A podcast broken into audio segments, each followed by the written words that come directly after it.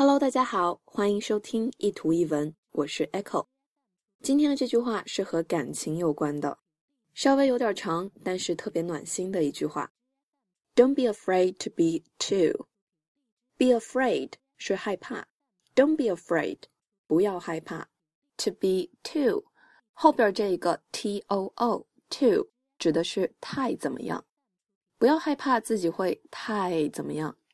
Too emotional 太感性，太情绪化；too childish，太幼稚，太孩子气；too straightforward，太坦白，太直接；too whatever，或者其他的一些太这个太那个。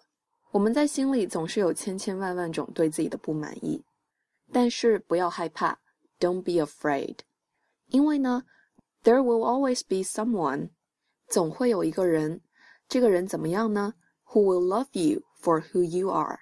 Love you for who you are，意思就是就是爱你，就是爱你真实的样子。Who will find special enchantment in all your too's? Enchantment 指的是魔力、魅力的意思。Find enchantment in something，在什么当中找到魔力、魅力，或者说被某个东西迷住。Find special enchantment in all your too's。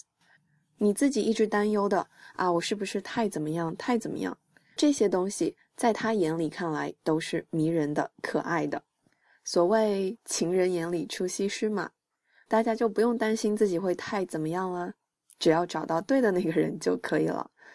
Don't be afraid to be too, too emotional, too childish, too straightforward, too whatever.